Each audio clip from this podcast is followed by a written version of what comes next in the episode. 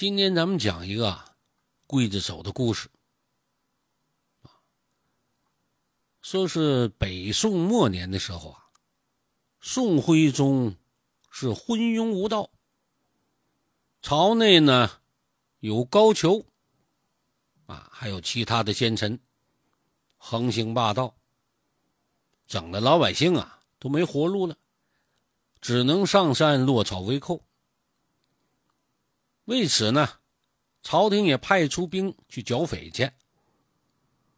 抓的这些人呢，那肯定是判死刑。这一下子，监牢里是人满为患，啊，都等着秋后问斩。咱们今天讲的，就是这个时期发生的一个小故事。话说当时呢，这个死刑犯一多呀。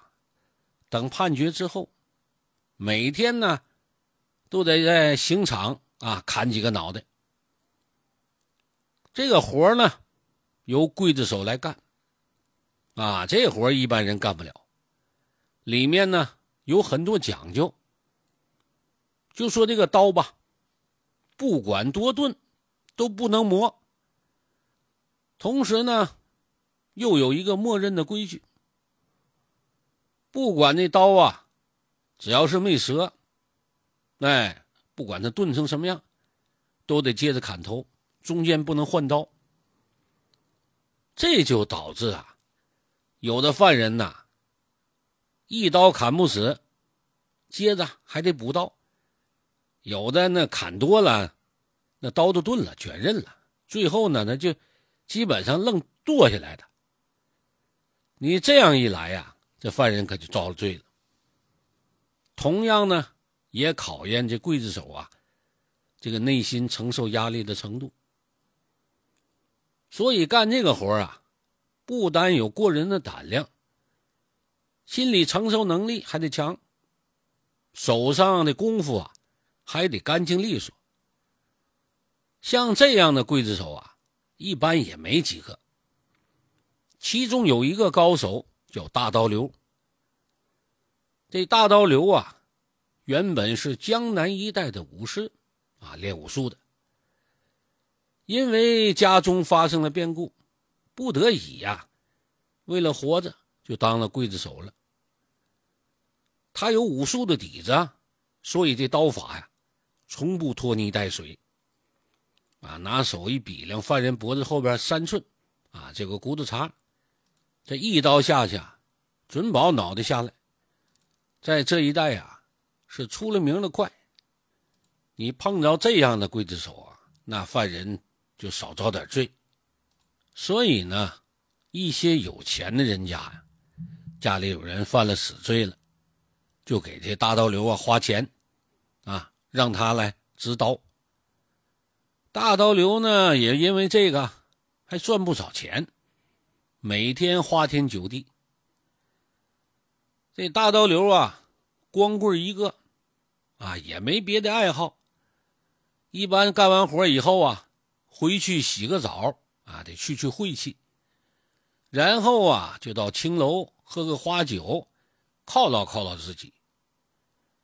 这一天呢，他刚从衙门口里出来，准备回家，刚到门口啊，就被李捕头叫住了。哎，我说老刘啊，今天晚上张庄主的夫人李氏在凤来楼做东，啊，让咱们哥们过去聚一聚。你回去收拾收拾啊，赶紧过来。好嘞。大刀刘想都没想啊，就答应了，哼着小曲儿回家呀，换了一身衣服，直奔那凤来楼。这大刀刘一进去啊，就被人带到楼上的房间。旁边呢坐着李捕快，正当间坐着张庄主的夫人李氏。这李捕快呀，赶忙给大刀刘介绍。这一介绍啊，不是外人，啊，那个李氏啊，是李捕头的表妹。这李氏这个人呢，大刀刘之前呢倒听说过，啊，不过名声不太好。简单的寒暄几句，就开始喝酒。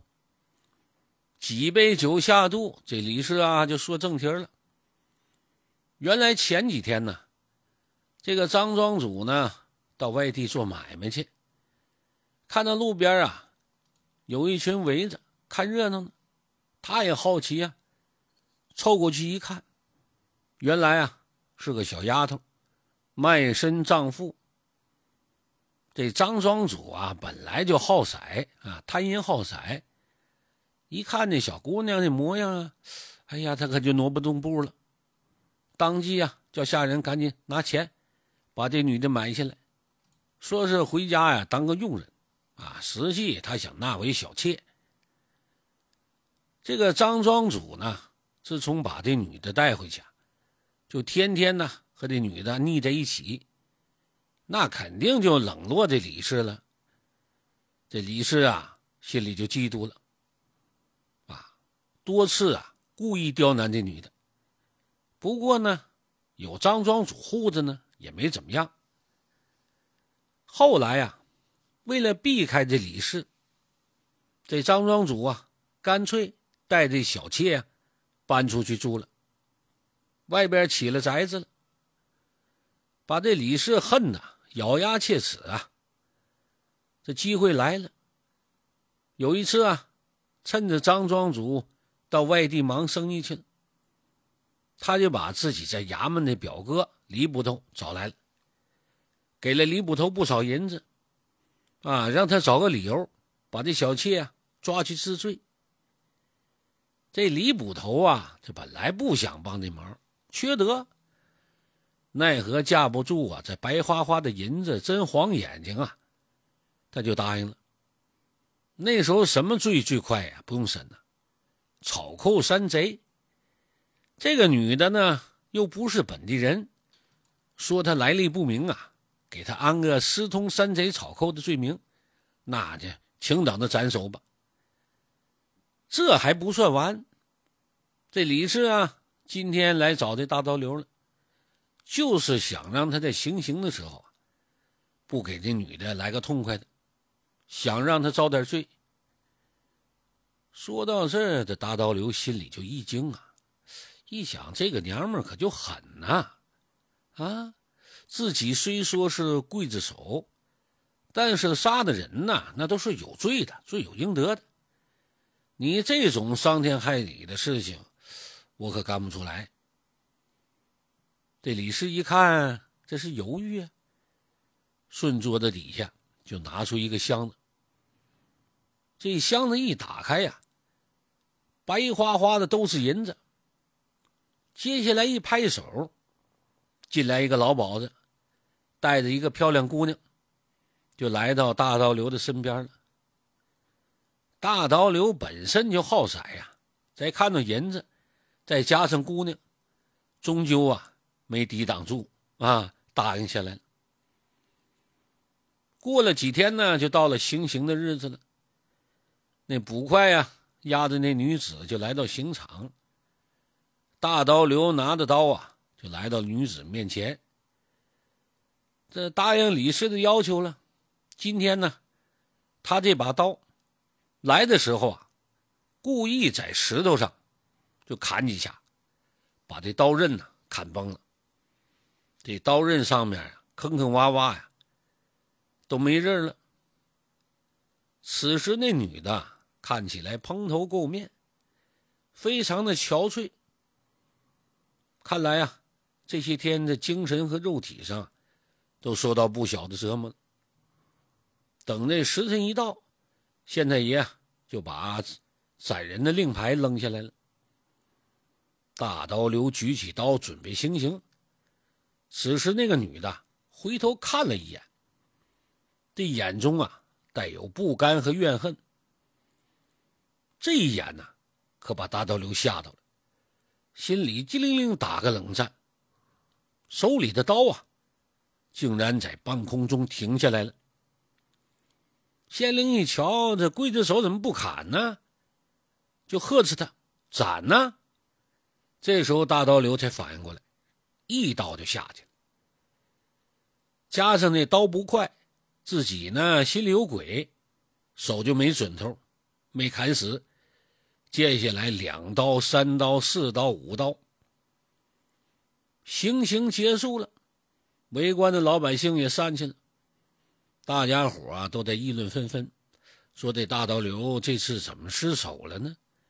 这场面太惨了。看热闹的人呢，有的回去啊都被吓病了。那脑袋哪是砍下来的，那是剁下来的。可是其中的李氏啊最为满意。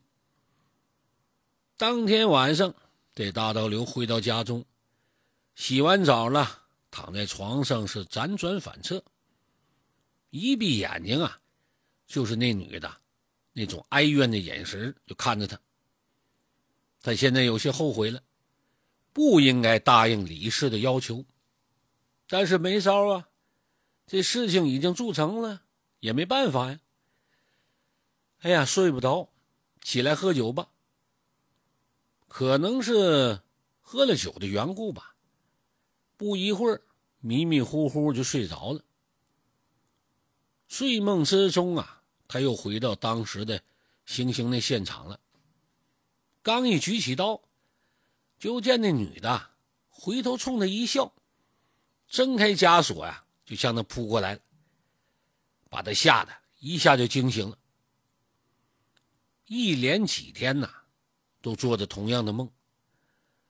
哎呀，他可有点受不了了，向衙门里告了假，到庙里呀，想请高僧给解下梦。他把梦境的事情啊，跟那高僧讲了，他可没说呀，李氏交给他的事情，啊，给他钱让他害人，他可没说。僧人听完以后，只说了一句：“施主是日有所思。”夜有所想，啊，不用太担心。又一瞧，这大刀流啊，还是愁眉不展。临走时啊，又补充一句：“因果循环，报应不爽，该来的早晚会来，没结束的那也送不走。”这一晃啊，几天就过去了。这一天呢，在家里正休息呢，一阵敲门声就把他吵醒了。打开门一看呢，原来是衙门里的捕快。大刀刘刚想客气几句，没想到那几个捕快呀，一点没客气，上来摁倒就给绑了，就给带到衙门了。这到底因为什么呢？原来那个女人死后不久啊，这张庄主就回来了，得知自己的小妾惨死，心疼啊，差点没昏死过去。家里有仆人呐，就看到女子死的实在太惨了，偷偷的就跟张庄主说了，怎么回事？怎么回事？随即张庄主就不干了，到县令呢就把这状告下来。这县令仔细一查呀，就把那李氏李捕头给挖出来了。这一交代，把行贿大刀流行刑的事情也给说出来了。在大刀刘家里啊，又找到那把崩坏的刀，最终三个人呢，为自己的罪行，都被判了斩首示众了。行刑的当天，大刀刘看着刽子手啊，好像看到了以前的自己，尤其是看着刽子手那把刀，那哪是刀啊，就是一个锯呀！现在后悔也来不及了。正所谓天道好轮回，人呐，终究要为自己的行为付出代价。可惜呀，这世上没有后悔药。感谢您的收听，这小段讲完了。